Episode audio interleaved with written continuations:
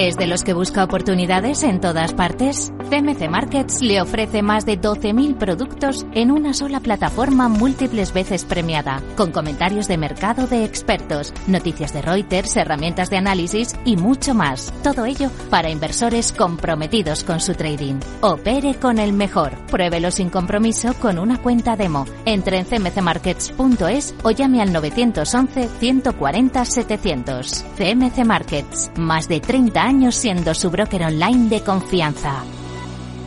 Los CFD son instrumentos complejos y están asociados a un riesgo elevado de perder dinero rápidamente debido al apalancamiento. El 77% de las cuentas de inversores minoristas pierden dinero en la comercialización con CFDs con este proveedor. Debe considerar si comprende el funcionamiento de los CFDs y si puede permitirse asumir un riesgo elevado de perder su dinero.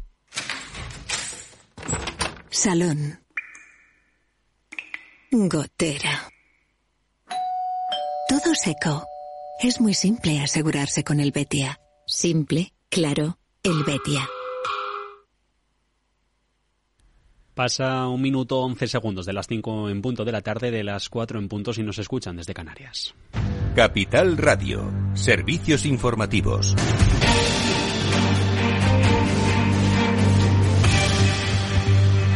¿Qué tal? Muy buenas tardes. Quejas ante las denuncias de falta de transparencia entre las que China insiste en que no hay que politizar la pandemia. 呃中方始终认为 Es la portavoz del Ministerio de Asuntos Exteriores de Pekín diciendo que considera el Ejecutivo de Xi Jinping que las medidas de prevención adoptadas por la pandemia no deben utilizarse para poner en marcha estrategias de manipulación política. En los próximos minutos está previsto que un panel de expertos de la Organización Mundial de la Salud actualice sobre el terreno la situación del SARS-CoV-2 en el gigante asiático ante la reapertura inminente del país a finales de esta semana. De momento, las aerolíneas rechazan medidas anti-COVID para los pasajeros y España desde hoy pide el pasaporte COVID para los turistas procedentes del gigante asiático. Que yo les quiero recordar que no es la primera ocasión que el Partido Popular eh, ha hecho este tipo de iniciativas en el Parlamento, donde, por cierto, ha recibido el rechazo de la mayoría. Uno tiene que aceptar eh, cuál fue el resultado de las urnas y que no tiene mayoría en el, en el Parlamento. Y, sobre todo, creo que ya es la enésima excusa. Se les acabaron las excusas. Así se mantiene el enfrentamiento entre el Gobierno y la oposición por la propuesta de renovación del Consejo General del Poder Judicial que el Partido Popular registraba hace unas horas en el Congreso de los Diputados. Escuchaban a la portavoz del Ejecutivo Central, Isabel Rodríguez, insiste en que el PP tiene que ser el partido, el principal partido de la oposición, el que cumpla con la Constitución y que cuando lo haga se podrán sentar a negociar sobre el sistema de elección de los magistrados. Y sin entendimiento político en España, conflictos laborales en el Reino Unido se acrecientan, paralización de una de las mayores economías del mundo con paros en el ferrocarril a los que se suman desde hoy conductores de autobús en Londres, empleados de las autopistas o algunas autoescuelas. Situación sobre el terreno. Pedro Díaz, buenas tardes. Buenas tardes. Al paro de los miembros del Sindicato Británico de Ferrocarriles, Marítimo y Transporte se une el de los conductores de autobuses en Londres, que afectará especialmente a las zonas del sur y el oeste de la capital. Mientras los responsables de los centros de control de las autopistas también van a la huelga en reclamo de una mejora salarial. Algunos encargados de tomar los test de conducir en Londres, sureste y suroeste de Inglaterra y Gales están llamados también a la huelga. El secretario general de la Confederación Sindical, Paul Novak, pide una reunión urgente con el primer ministro Rishi Sunak por superar la crisis. Creemos que ha llegado el momento de que el Gobierno se sienta a hablar seriamente con los sindicatos y el personal sobre cómo reconstruir nuestros servicios públicos. Y lo que es más importante, decirle que tiene que dar más poder a sus ministros para que puedan sentarse a la mesa con nuestros sindicatos y negociar el aumento salarial que ponga fin a las huelgas. En este contexto, los en este contexto, los sanitarios británicos continúan la primera huelga de su historia que comenzaron el pasado 15 de diciembre a la que se sumó el personal de ambulancias desde el 21 del mismo mes reclamando un aumento salarial para paliar los efectos de la inflación en las islas. Gracias, Pedro. Esto mientras tanto, el regulador irlandés acaba de multar a Meta con más de 400 millones de dólares por vulnerar la privacidad en la Unión Europea, mientras que lo avanzábamos a primera hora, en la primera hora de mercado abierto aquí en Capital Radio, General Motors recupera finalmente el liderazgo en ventas de automóviles en Estados Unidos, superando a Toyota en 2022. Y ya con esto miramos concretamente al mercado.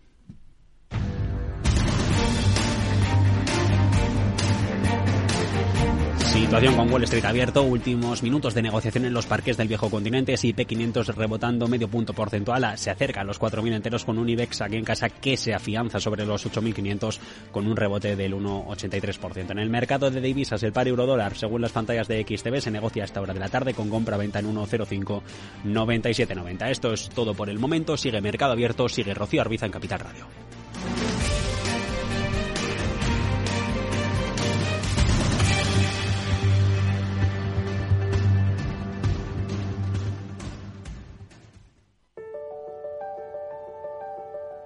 Capital Radio lanza el nuevo formato de Cripto Capital, todos los lunes a las 3 de la tarde con el maestro de trading algorítmico Carlos Puch Sajibela. Lo que nadie te cuenta, escúchalo en Cripto Capital.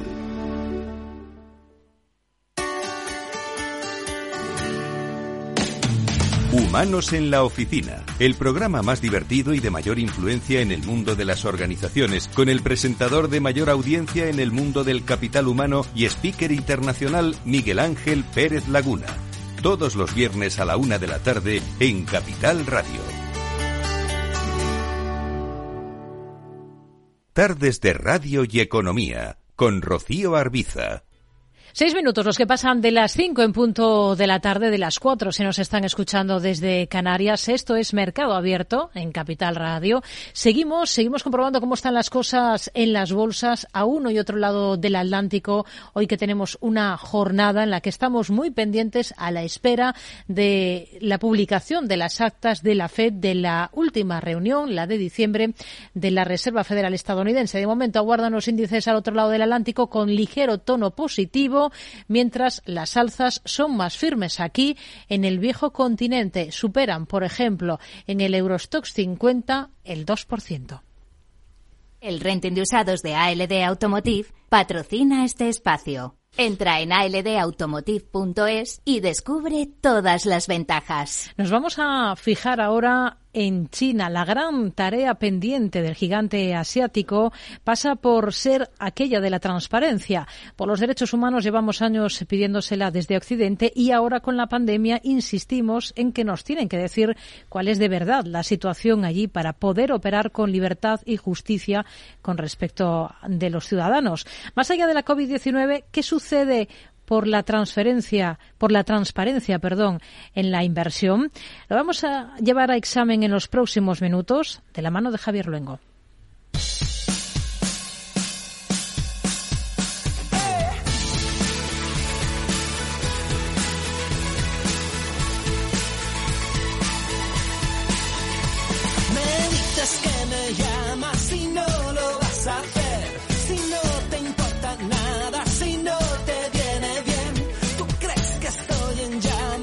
Hace poco le dábamos carpetazo a un año que nos ha hecho cierto roto en los mercados.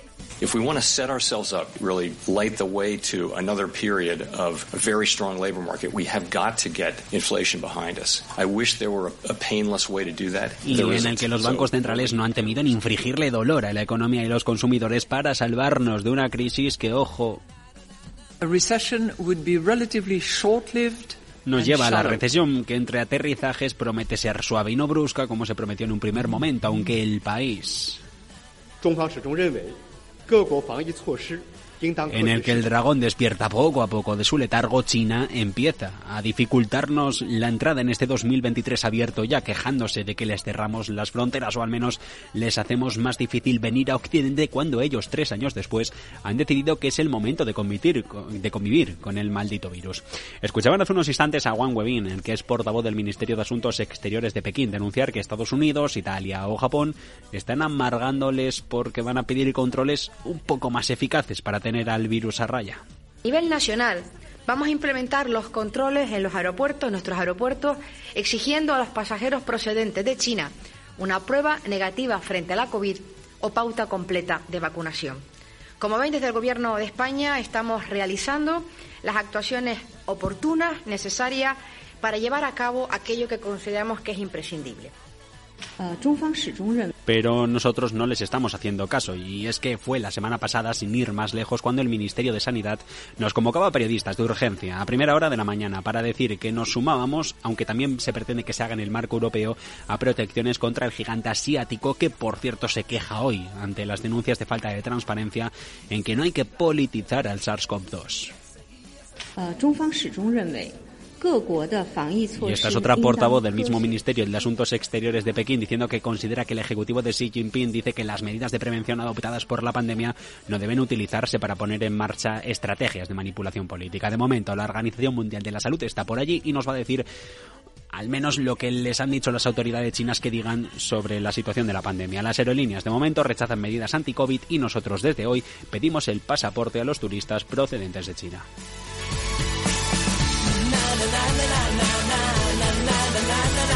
Y es que desde el comienzo de la guerra de Rusia en Ucrania, la comunidad internacional ha intentado entender cuál es la posición de China en todo el conflicto. El gigante asiático ha evitado condenar a Moscú por la invasión ante el Consejo de Seguridad de la ONU y en algunos escenarios, ojo, que se ha ofrecido como mediador. En este complejo contexto, la economía china atraviesa una fase de cambios a la que sus mercados de acciones o bonos no reaccionan bien y reflejan altibajos de más o menos el 10% por sesión.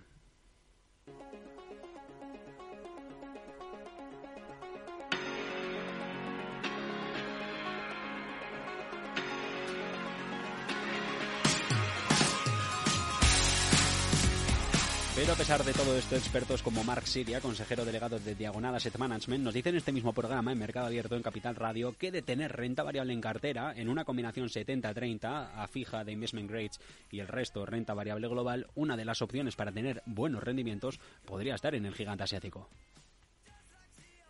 Que China en la reapertura y otra vez como motor de producción de, mucha parte de Occidente puede tener, puede tener mucho sentido. Pero ojo, porque los inversores extranjeros en acciones chinas tienen un problema al que tienen que hacer frente. El crecimiento de la economía ofrece la esperanza de mejorar los rendimientos, pero en cuanto a criterios ESG que tanto importan hoy en día, los de responsabilidad medioambiental, social o corporativa, los de gobernanza, son un gran problema y no solo porque sean mucho más laxas que la del resto de naciones occidentales, sino porque también lo son del resto de mercados emergentes. La combinación de tener uno de los mercados más grandes de consumo del mundo con los sectores de tecnología y servicios de rápido crecimiento ha traído a inversores globales dispuestos a mirar hacia otro lado en la censura, la vigilancia, el medio ambiente, el trabajo y otros abusos contra los derechos humanos.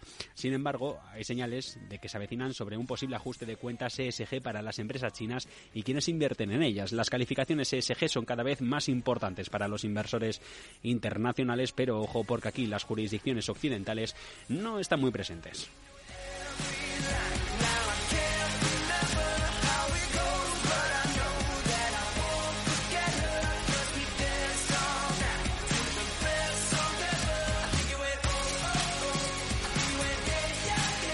Así es cuando Morningstar ha retirado de su lista de vigilancia tres valores, Tencent, Weibo y Baidu. ¿Por qué? Por no cumplir los derechos, los ODS impuestos por Naciones Unidas. En el caso de Tencent, un grupo de 1.300 millones de cuentas activas mensuales, no solo es por el conjunto, el conglomerado, sino por la superaplicación que tiene WeChat, que se considera indispensable para navegar por la vida cotidiana, no solo a través de mensajería, allí es el WhatsApp que nosotros utilizamos, sino que también esta misma aplicación la utilizan para compras, para banca, para taxis, para entrega de alimentos o pagos de servicios públicos. Pues en esta empresa con tanto potencial, ahora mismo no es conveniente invertir por la ESG.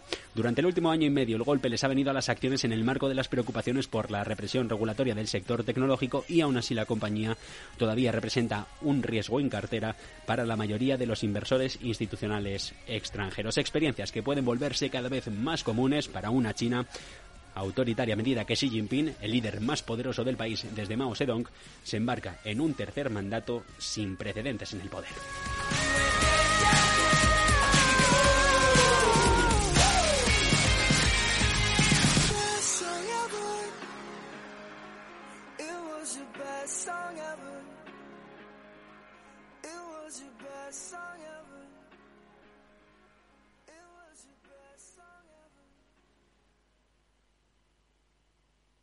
Redrive, el renting de usados de ALD Automotive, ha patrocinado este espacio. Entra en aldautomotive.es y descubre todas las ventajas.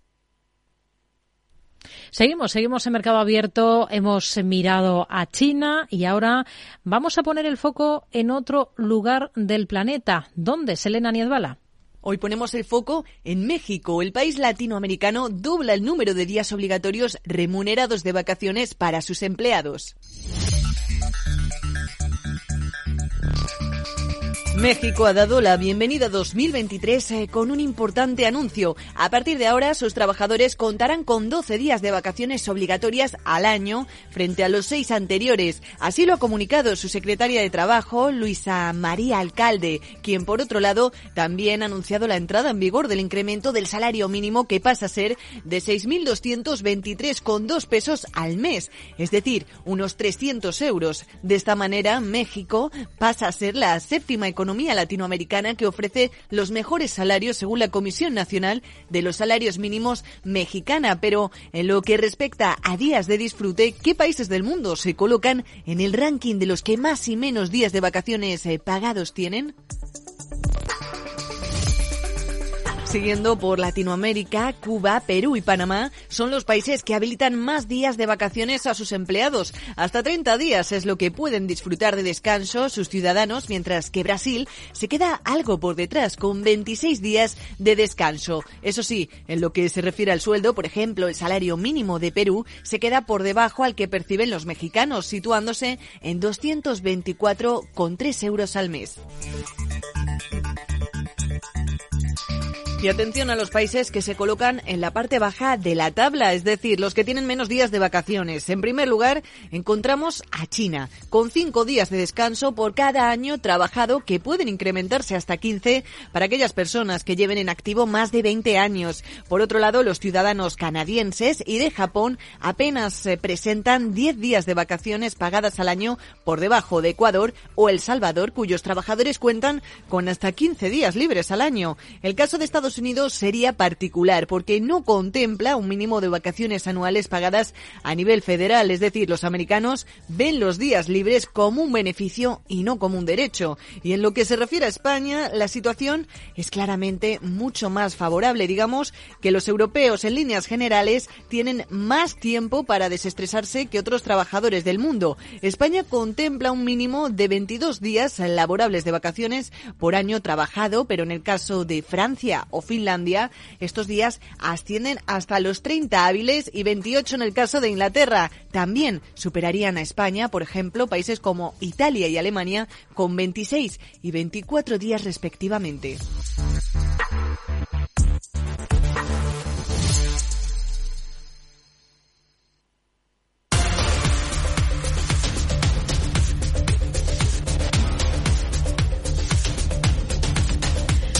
Momento ahora de mirar al mercado de divisas y materias primas con Manuel Pinto, analista de XTV. Manuel, ¿qué tal? Muy buenas tardes.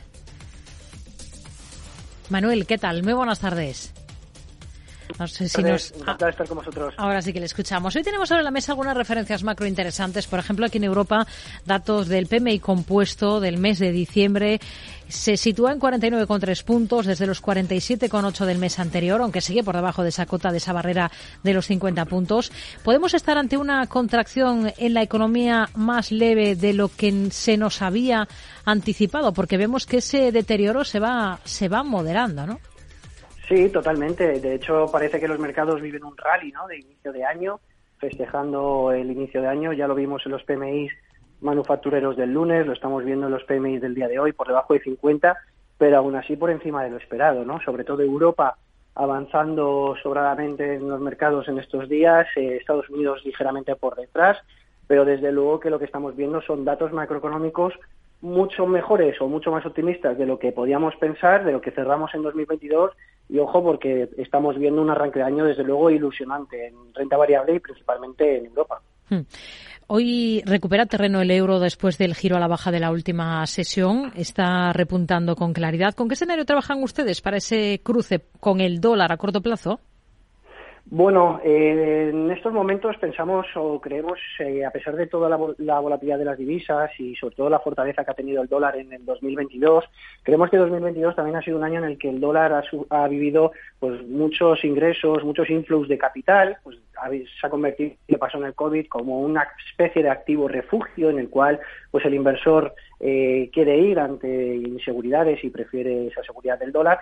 Y nosotros pensamos que, y lo estamos viendo en estos días, ¿no? con los datos macroeconómicos de Europa, eh, mucho más solventes, mucho más sólidos, el Banco Central Europeo en el programa de subidas de tipos parece claro que va a subir 100 puntos básicos en las dos próximas reuniones, va a seguir ese, esas subidas, la inflación, a pesar de haber rebajado, sigue alta y por eso creemos que, va a seguir evolucionando al alza los tipos de interés.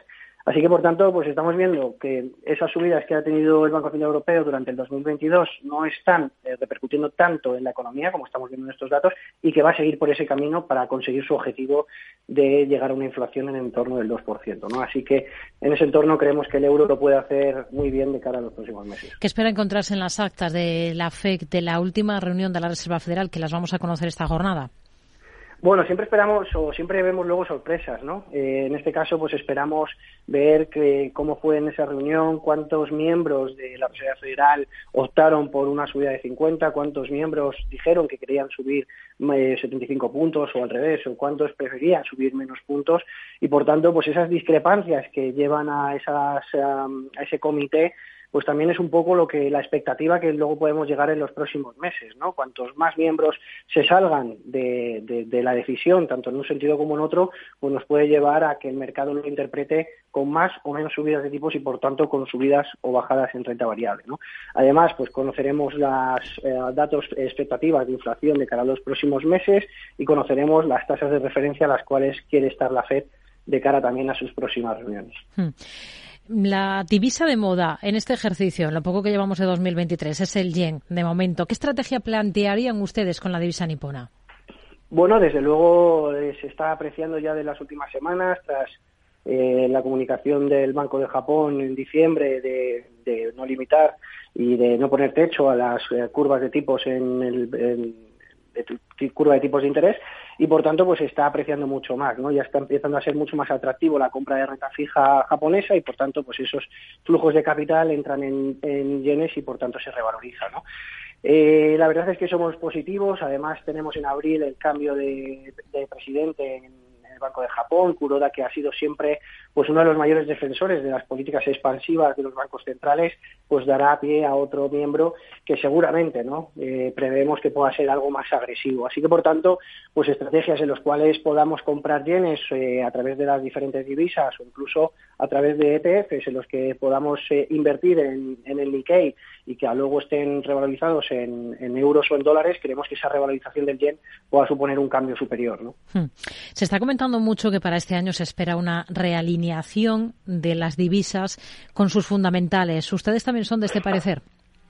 Eh, bueno, a ver, sí, realmente es lo que comentábamos antes. El dólar ha tenido una apreciación muy significativa en los últimos eh, meses, a pesar de que en el trimestre anterior pues ya ha relajado un poco y el euro y otras divisas, pues como estábamos comentando ahora, el yen han tenido un proceso de apreciación. Y desde luego que sí creemos que puede venir una relajación, sobre todo en las divisas, en este sentido con el cambio de euro-dólar en el rango que se encuentra actualmente de 0,99, 1,06 o incluso ir un poquito más arriba, ¿no? Llegar al 1.10 en el medio plazo a finales de año, ¿no? Pero sí, creemos que el dólar ha tenido en ese sentido pues una revalorización a lo mejor superior a lo deseada y que podría volver a esos fundamentales y por tanto pues una debilidad en los próximos meses con las principales divisas. En el lado emergente, ¿en qué tipo de divisas se fijarían ustedes ahora mismo en este arranque de ejercicio? Bueno, estamos viendo el real brasileño cómo se ha depreciado en los últimos días eh, y creemos y, hay que estar muy pendientes del real brasileño. Eh, Brasil ya sabemos que es una economía muy dependiente de las materias primas. Vamos a ver cómo la reapertura de China puede afectar al consumo de materias primas, eh, es el mayor consumidor de materias primas del mundo y por tanto, pues en principio debería de aportarle una mayor seguridad y una mayor apreciación a las eh, divisas que están reflejadas en ello, ¿no? Además, pues Brasil en concreto, que es un país muy dependiente del dólar y tiene deuda en dólares, si el dólar, como pensábamos y decíamos antes, pueda tender a una debilidad, pues se juntarían varios factores, ¿no? En, ese caso para poder tener una apreciación. Así que, por tanto, pues estamos muy pendientes de esa evolución de China y su efecto en los países emergentes y en concreto en el real brasileño. Hoy está repuntando ligeramente también una moneda como la libra británica. Hemos escuchado declaraciones esta jornada del primer ministro británico, Rishi Sunak, ha prometido rebajar la inflación a la mitad. Vamos a escucharle. We will halve inflation this year to ease the cost of living and give people financial security. We will grow the economy. Rebajar la inflación a la mitad, hacer crecer la economía e introducir una nueva legislación para frenar la llegada de inmigrantes indocumentados en patera por el Canal de la Mancha son o están entre las prioridades de su gobierno, dice, para lograr un futuro mejor, asegura el primer ministro británico. Una cosa más, tiene que ver con las materias primas. Bank of America asegura o pone sobre la mesa que las materias primas han sido el activo más rentable de los dos últimos años y uno de los pocos que han registrado ganancias en 2022, razón por la cual cada vez son más los inversores minoristas que se interesan por el trading de materias primas. ¿Ustedes esto lo están notando? Sí, desde luego. Cada vez está habiendo más interés en materias primas. En el 2022 vimos subidas eh, muy importantes de materias primas agrícolas al principio del conflicto bélico. Estuvimos viendo también precios del gas natural fluctuar con una alta volatilidad durante todo el mes de todo el año 2022, que sin embargo ahora pues es otro de los motivos a los que nos lleva a ser un poco más optimistas, ¿no? Ese clima más cálido que estamos viendo ahora tanto en Europa como en Estados Unidos que está eh, empujando a la baja los precios del gas natural, ¿no? Pero desde luego que hemos visto mucho interés para este año además pues podríamos ver más interés también por la parte del oro, por ejemplo, por la parte de la plata, eh, que son activos que nos permiten diversificar en la cartera y que además estamos viendo con importantes revalorizaciones de inicio de año, sobre todo la plata además puede tener un problema de demanda y oferta y no tanta oferta para la demanda que está subiendo de manera gradual. Hmm. Así que, por tanto, pues eh, sí, estamos viendo mucho interés, ya decíamos, agrícolas, materias primas energéticas ha sido una de las constantes 2022 y veremos si metales preciosos son en 2023 también. Del crudo, ¿qué esperan ustedes del precio a corto plazo ahora? Bueno, nosotros creemos que es un buen momento para poder comprar, ¿no? Estamos viendo caídas importantes en el precio del petróleo, eh, sobre todo, pues hoy hemos conocido que Arabia Saudí eh, quería rebajar el precio del petróleo para intentar competir con el petróleo de Rusia que estaba vendiendo en Asia a un nivel de descuento importante y, por tanto, pues ha rebajado, ¿no? Esos niveles a lo que estamos viendo actualmente, con caídas incluso superiores al 3-4% tanto ayer como hoy. Sin embargo, pues creemos que la reapertura de China, como decíamos antes, y una situación de no tan no tan eh, mala como podíamos prever, que hablábamos al principio de la intervención, pues podría darnos un empujón alcista en su precio y que por tanto pues deje los niveles actuales pues muy óptimos para poder comprar. Pues tenemos al futuro del Bren para entrega en marzo ahora mismo con una caída bastante acusada que supera el 4,9% en cotas de 78,05 dólares el barril. Manuel Pinto, analista de XTV, gracias. Muy buenas tardes. Muchas gracias a vosotros, que tengáis buena tarde. Fuerte corrección en el oro negro. Si echamos un vistazo al mercado de divisas, tenemos al euro esta jornada repuntando, recuperando parte del terreno perdido en la última sesión frente al dólar. Está en cotas de 1,0603 unidades según las pantallas de XTV. Javier. Si inviertes en bolsa y no conoces a XTB, es muy probable que estés pagando de más. Atento, con XTB comprar o vender acciones y ETFs no tiene ninguna comisión hasta 100.000 euros al mes. ¿Vas a seguir pagando comisiones en tus operaciones de bolsa?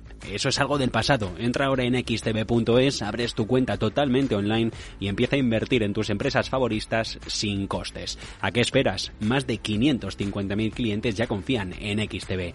Un broker, muchas posibilidades. xtb.com. A partir de 100.000 euros al mes, la comisión es del 0,2%, mínimo 10 euros. Invertir implica riesgos.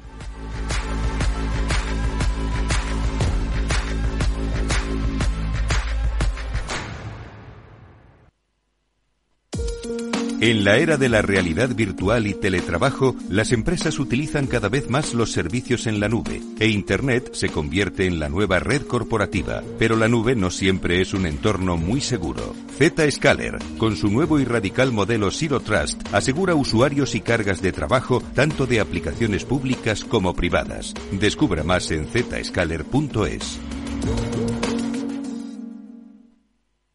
72 años y emprendes un proyecto de innovación. ¿Ser emprendedor no tiene edad? Con la edad es aún mejor. ¿Tú también quieres hacer cosas increíbles en tu jubilación? Mafre presenta el programa Tu Futuro. La gestión de planes de pensiones que se adapta a ti ahora hasta con un 4% de bonificación por traslado. Consulta condiciones en tu oficina Mafre o en mafre.es. Mercado Abierto. Capital Radio.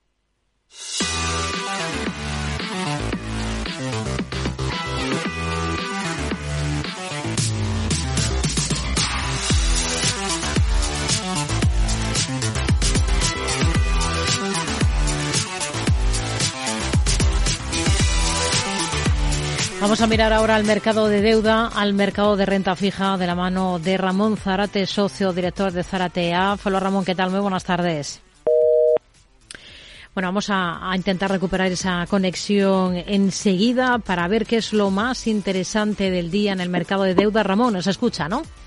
Sí, ahora escucho perfectamente. Muy buenas tardes. Hoy hemos visto cosas interesantes. Por ejemplo, hemos visto una colocación de deuda en Alemania, cerca de 4.500 millones de euros en bonos a dos años, con una rentabilidad media del 2,58%. La anterior subasta similar a este vencimiento que tenía lugar en diciembre se colocó al 2,11%.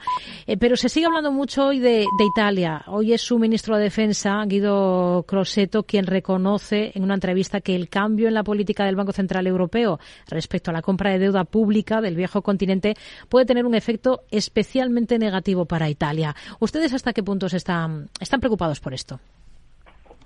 Bueno, vamos a ver, eh, vamos por partes. Efectivamente, eh, lo que comenta socio eh, está viendo las emisiones y las emisiones de los, en principio, de los emisores en divisa, en moneda euro, eh, se corresponden con la curva de tipo de interés swap. Y en este caso lo que estamos hablando es de eh, bonos emitidos o deuda emitida por el gobierno alemán están por debajo de los tipos de interés reales. Es decir, eh, pensemos que ahora mismo el Euribor está por encima del 3% y estamos hablando de bonos a dos años alemanes que al 2,50. Es decir, el diferencial es negativo. Es decir, nos parece que incluso esa emisión eh, está demasiado cara. Es decir, debería de pagar más colocación. Pero bueno, es, lo que está descontando las curvas. ¿no?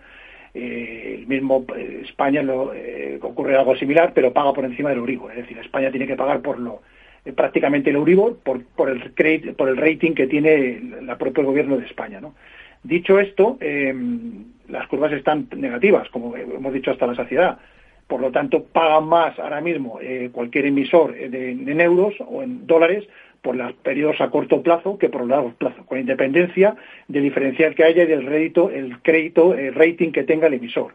Con lo cual, ahora mismo es súper interesante y lo que más está negociando porque no están acostumbrados los inversores de los últimos 10 años a comprar sobre todo deuda eh, en el corto plazo y sobre todo si es deuda eh, de elevado rating, como es el caso de Alemania, que es AAA, es decir, con rentabilidades por encima del 2%, claramente, cuando en el pasado había que comprar esa deuda y estaba con rentabilidad negativa de 50 puntos eh, negativos.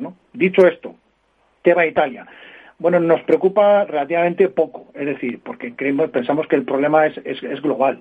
Eh, Europa, en principio, parte de una situación, y sobre todo en Europa, eh, de fuerte endeudamiento, incrementado por el tema COVID, eh, que hizo que los propios gobiernos de Europa tuvieran que emitir más deuda para, para, para entregar a sus propios ciudadanos, ¿no?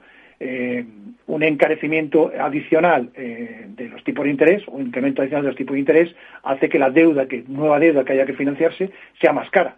Y si de la ecuación añadimos que el principal comprador de deuda en el pasado y sobre todo en el año 2022, eh, 2021 claramente y parte del 2022 ha sido el Banco Central Europeo, pues efectivamente, si el Banco Central Europeo deja de comprar, el problema lo tiene en general no solo Italia, sino lo tiene España, Francia, etcétera, etcétera. Pero es que los que más volumen ha comprado de deuda efectivamente ha sido Italia y España, de tal manera que en el año 2021 toda la nueva deuda emitida eh, por España fue absorbida o fue comprada por por, por, por, el Banco Central Europeo y lo mismo ocurrió con Italia, con lo cual el problema es de comillas, porque el problema es europeo.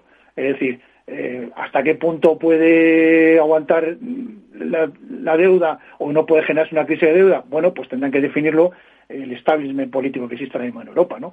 Pero no olvidemos que la última emisión que ha hecho Europa para financiar eh, las, últimas datos de inflación, es decir, todos los bonos que ha dado, etcétera, etcétera, están emitidos por la propia Comisión Europea. Por primera vez se ha colateralizado deuda.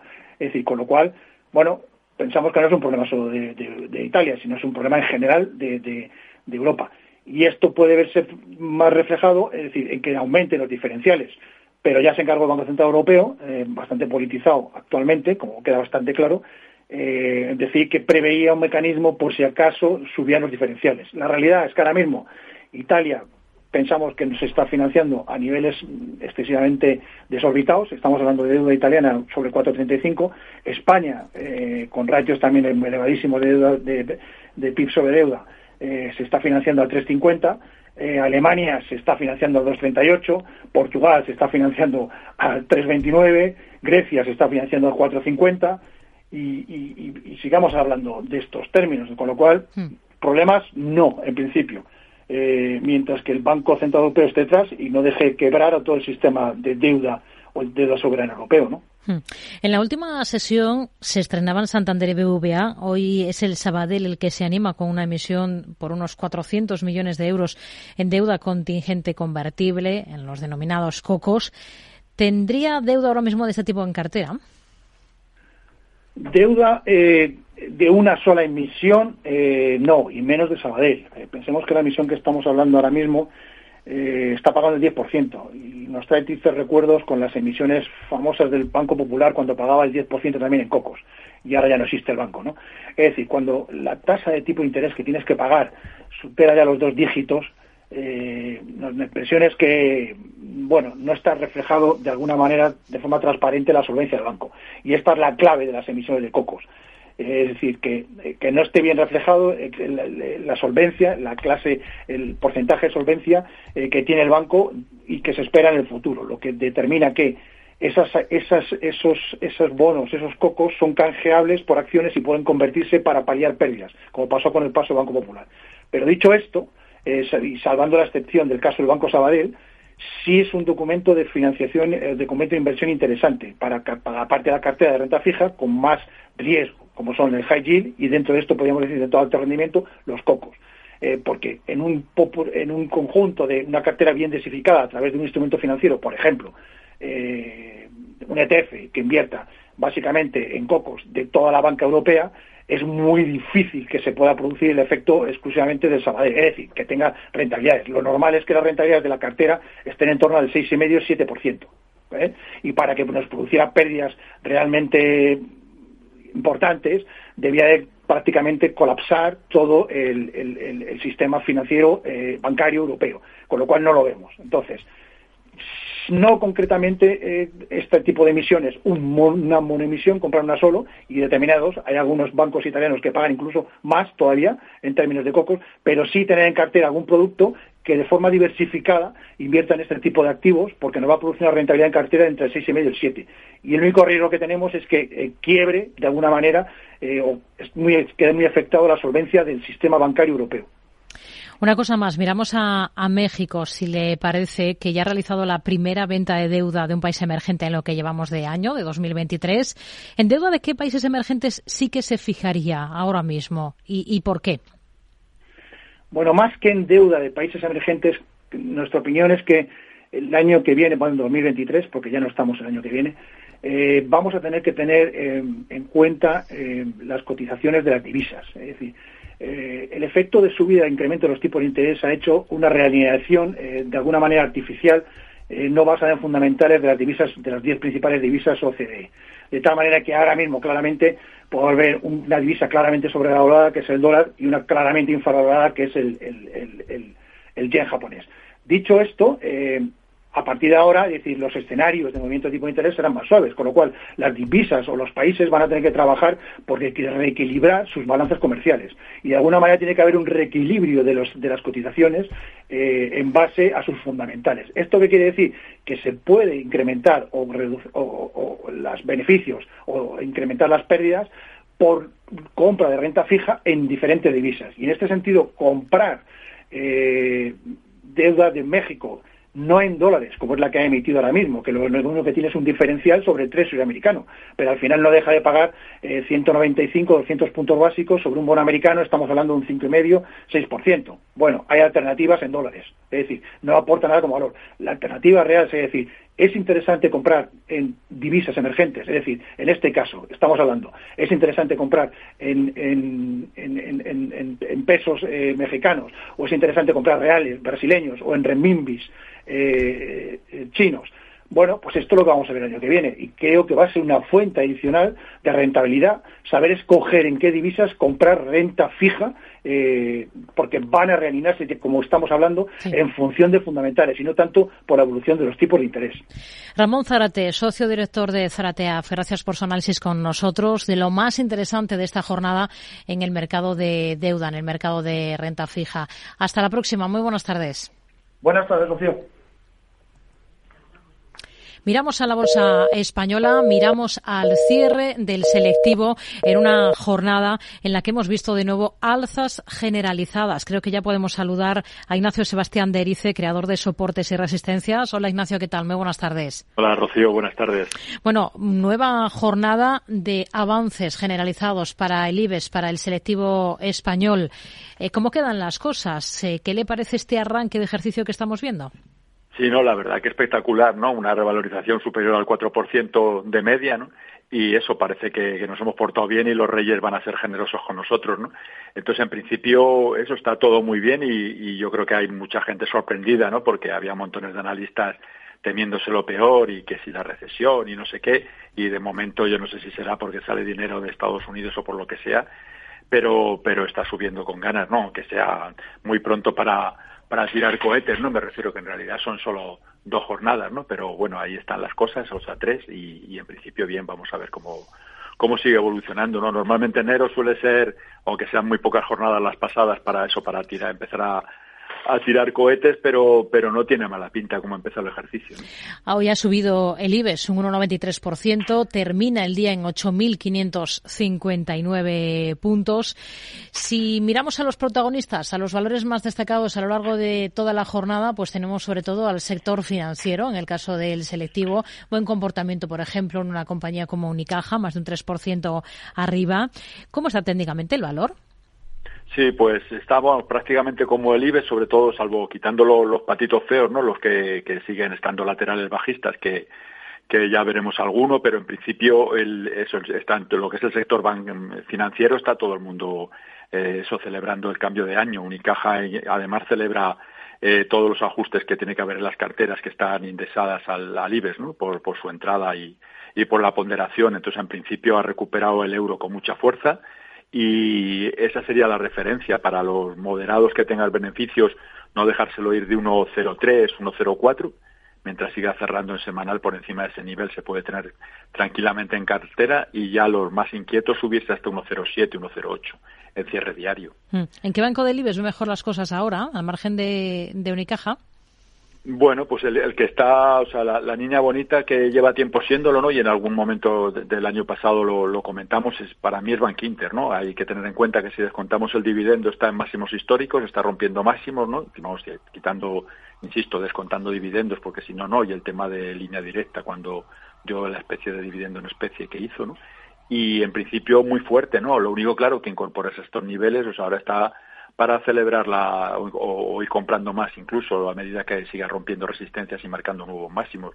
Pero incorporarse estos niveles, insisto, el que tenga eso, 4.000 en cartera, pues que vaya comprando 200 más, pero, pero incorporarse estos niveles lo veo muy peligroso. Pero en principio, pensando en el ejercicio y en que los tipos puedan seguir subiendo, para mí sigue siendo el, el primero de la fila, sin, sin duda. ¿no? Hmm.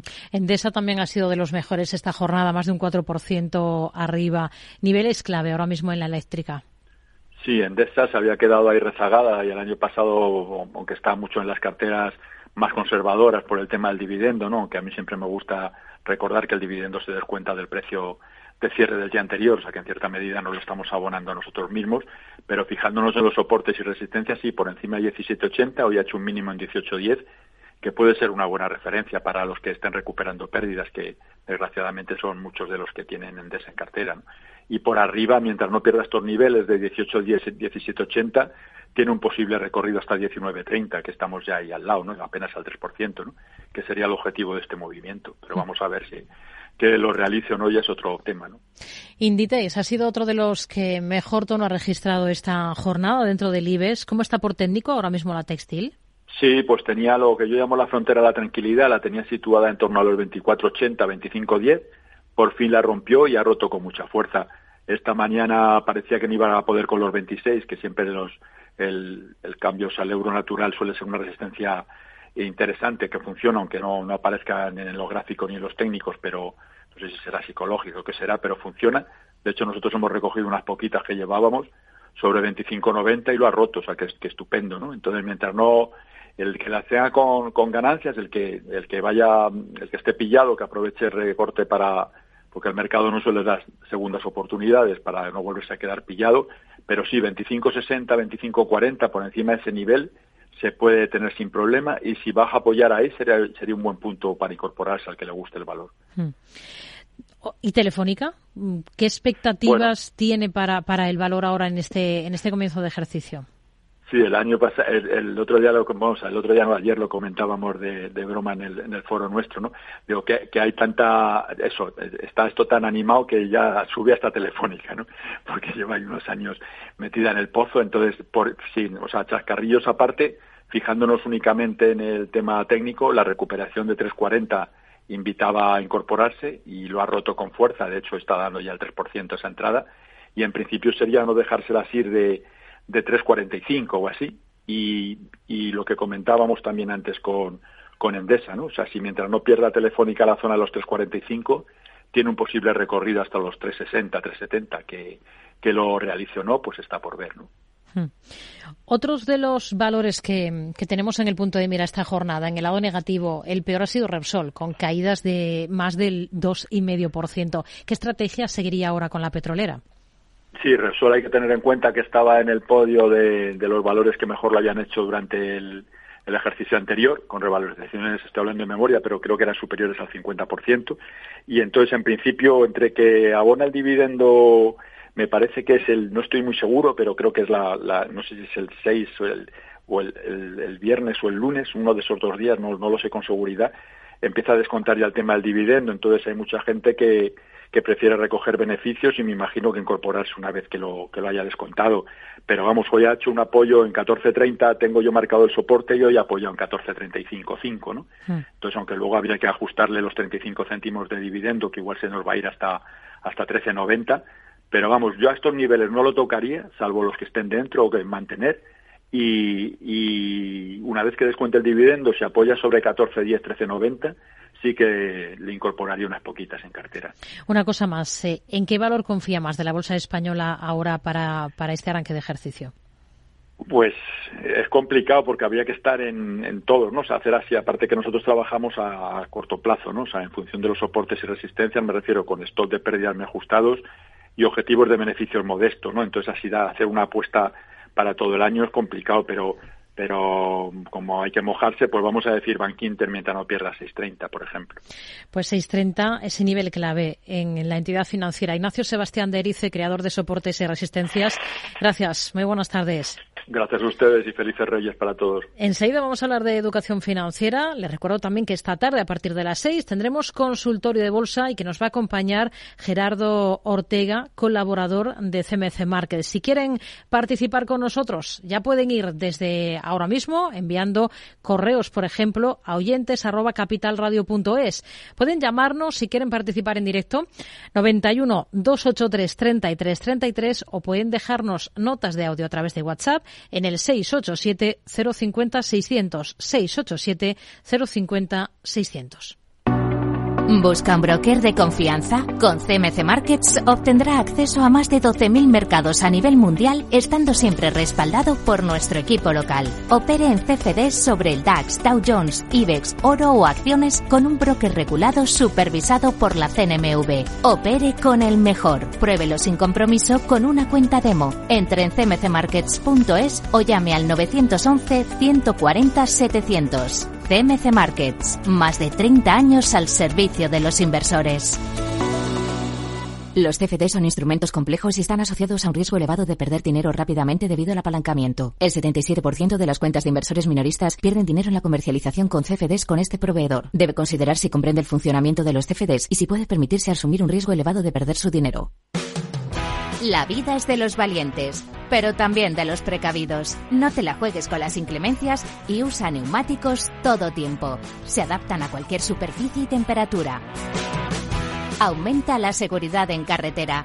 Es un consejo de la agrupación de fabricantes de neumáticos impulsada por Bridgestone, Continental, Goodyear, Michelin y Pirelli. Para más información, visita la web www.cuidatusneumáticos.com. Mercado Abierto con Rocío Arbiza.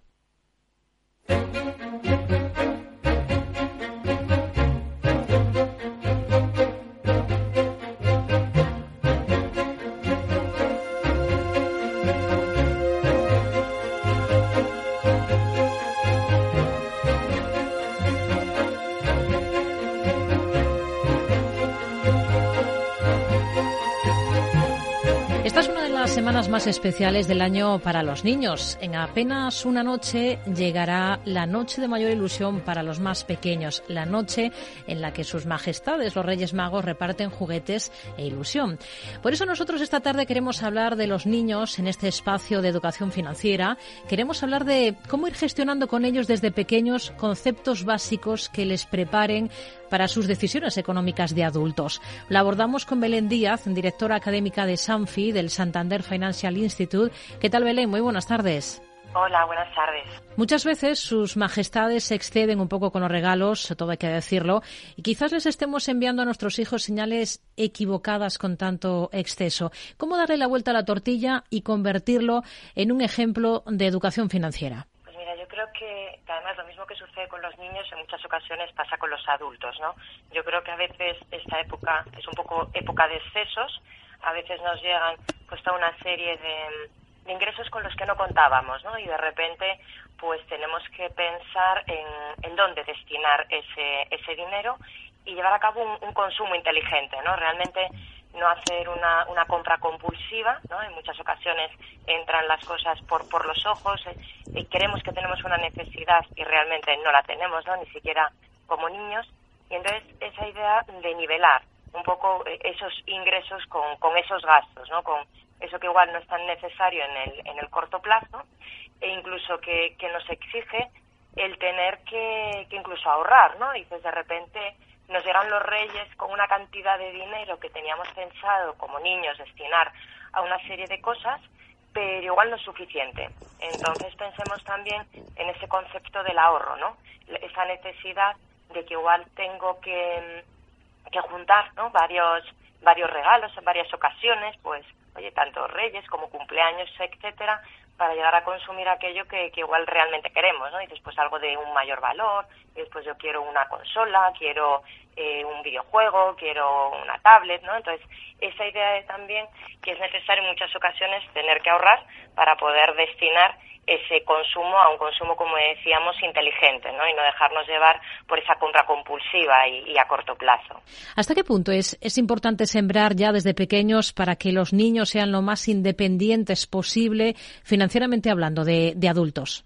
Pues es que es necesario desde edades muy tempranas, porque pensemos que esta idea de, de, de dónde nos vienen los ingresos, ¿no? que ahora en estas épocas navideñas nos pueden venir un poco extraordinariamente y luego a dónde tenemos que destinar esos ingresos, ¿no? esos gastos que vamos a realizar, es necesario luego en el futuro para poder elaborarnos como un presupuesto de vida. Es decir, bueno, ¿cuánto ingreso?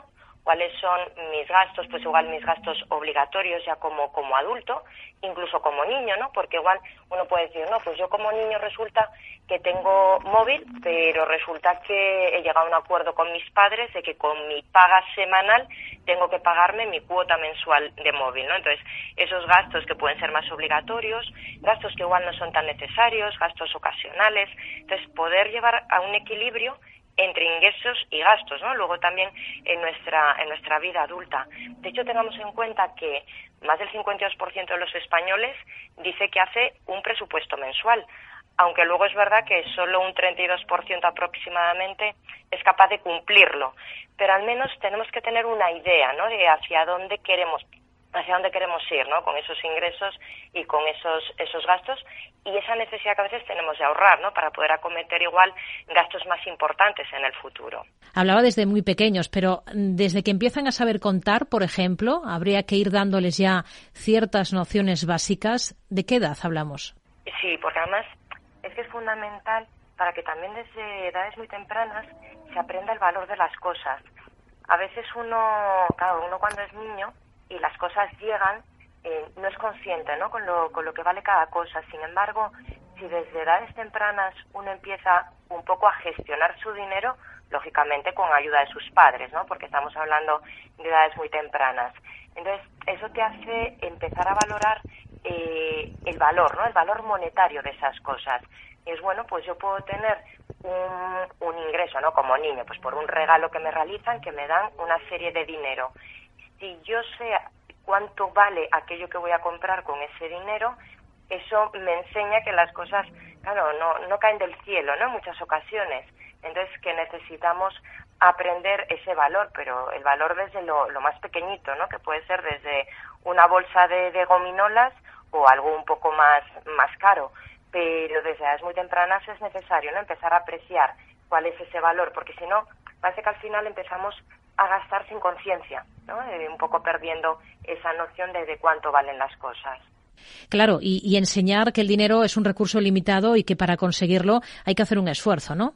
Tal cual, porque al final, en, en edades jóvenes, ¿no? O sea, cuando estamos hablando de niños, al final el, dinero pues eh, llega básicamente porque tengan una paga semanal de sus padres, por regalos que van recibiendo, ¿no? De padres, abuelos, tíos, amigos, eh, o incluso que se vea que también hay otras fuentes, ¿no? De, recibirlo. Pues por ejemplo dices, bueno, pues eh, yo como niño porque he segado el jardín, he lavado el coche, entonces, esa idea también de que a veces cuando tú prestas un servicio, ¿no? En edades adultas es cuando trabajamos, pero en edades tempranas también, cuando tú estás prestando algún tipo de servicio adicional, que eso pueda tener una gratificación, entonces tú sepas el valor que te ha costado conseguir ese dinero, o incluso por, por la venta, la venta de cosas, imaginemos por ejemplo en niños eh, la venta de, juguetes, ¿no? Que se han quedado ya, eh, que ya no lo utilizan porque igual ya han crecido, entonces, hoy en día, con todas las plataformas de Internet que tenemos para ventas de cosas de segunda mano, también es una fuente muy, muy útil ¿no? para dar una segunda vida a muchos bienes y que además es una fuente de ingresos también para, para esos niños. Entonces, sí, sí, sería otra vía. Esto para, para, los niños más pequeños. En adolescentes, ¿qué conceptos habría que enseñarles o qué, mm, qué conceptos nos puede dar o ejemplos nos puede dar para que aprendan a administrar y a manejar bien el dinero? A mí en, edades un poquito más mayores me parece eh, fundamental que ellos empiecen a gestionar su dinero a través de una cuenta bancaria. Sobre todo pensemos que ya en edades más adolescentes eh, prácticamente todos los niños cuentan con, un móvil. Entonces, mm, para menores de, 18 años, de hecho, eh, todas las entidades financieras están ofreciendo cuentas para, para ese colectivo de edad. Lógicamente, tiene que estar abierta por un representante legal, pues sus padres, sus tutores legales, pero el niño puede tener acceso a ver los movimientos de su cuenta e incluso vincularla a una tarjeta para que el niño pueda ir pagando y dices, bueno, pues he quedado un viernes con amigos y voy a tomar una hamburguesa con patatas. Yo puedo ir viendo mis cargos en mi cuenta y luego sí que es verdad que estas cuentas, cuando tienen vinculada esa tarjeta, como estamos hablando de menores, eh, no te permiten ni hacer transferencias, ni hacer un bizum, ni sacar dinero pero sí te permite hacer pagos, con lo cual es como tener un presupuesto en tu propia aplicación de móvil donde tú vas viendo, oye, tus ingresos, dices, he recibido un regalo, lo meto en la cuenta. Quiero ir un viernes al cine, pago con la tarjeta. Entonces voy viendo y equilibrando un poco ese presupuesto, ¿no? Entonces, ya por ejemplo, niños con, con 14, 15 años eh, manejan perfectamente ese tipo de producto bancario, ¿no? que es una cuenta bancaria pero con algunas limitaciones y luego lógicamente como están sus padres como autorizados hay cierta supervisión ¿no? por parte de los padres que incluso podría ser cierto control, pero si queremos que los niños sean autónomos, ¿no? desde, pues eso ya desde jóvenes, que sepan manejar su dinero, que sean responsables con lo que están haciendo, dónde lo están destinando, entonces sí que esa supervisión de los padres es buena, ¿no? Para, incluso en un momento dado, para decir, se va quedando sin saldo, necesita un nuevo ingreso. Pero es una manera muy adecuada de que uno mismo sea consciente de qué es lo que tiene, dónde lo va destinando y equilibrar. Dices, pues ya esta semana parece que me he excedido, pues igual mañana, pues no tengo que salir a merendar, ¿no? Entonces tengo que empezar a nivelar. Incluso en, estas aplicaciones em, te permite generar huchas en muchos casos los niños, los niños son muy de ahorrar, ¿no? dices, estoy ahorrando en una hucha para comprarme una tablet. Es bueno, pues incluso en, en esas cuentas bancarias, a través de la app, ¿no? de la banca digital, ellos pueden generar huchas y decir, bueno, pues este dinero lo destino a la compra de la tablet, este dinero a la compra de ropa y esto para salir, ¿no? Entonces, yo puedo tener incluso generadas huchas donde puedo, puede ir traspasando, ¿no? Incluso el dinero de unas a otras en función de lo que voy viendo. Eso te ayuda a ser, eh, la verdad que, autónomo desde momentos muy tempranos en la gestión de tu dinero. Algo que, como decíamos antes, ¿no? es totalmente necesario empezar a inculcar desde edades muy tempranas para que luego el día de mañana pues no tengamos problemas, no tengamos sustos, ¿no? de que no sé cómo equilibrar mi presupuesto. ¿El concepto de ahorro es uno de los conceptos que debe calar desde pequeños? Fundamental, porque al final, eh, si todo lo que entra sale, al final nunca vas a poder hacer igual algo importante, ¿no? Es decir, quiero comprarme algo un poquito más grande.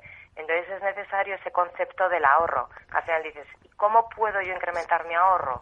Pues o bien aumentando esos ingresos, decir, bueno, pues voy a intentar, como decíamos antes, vender algo de segunda mano o voy a intentar eh, guardar lo que me regalen eh, mis padres, mis abuelos, etcétera. O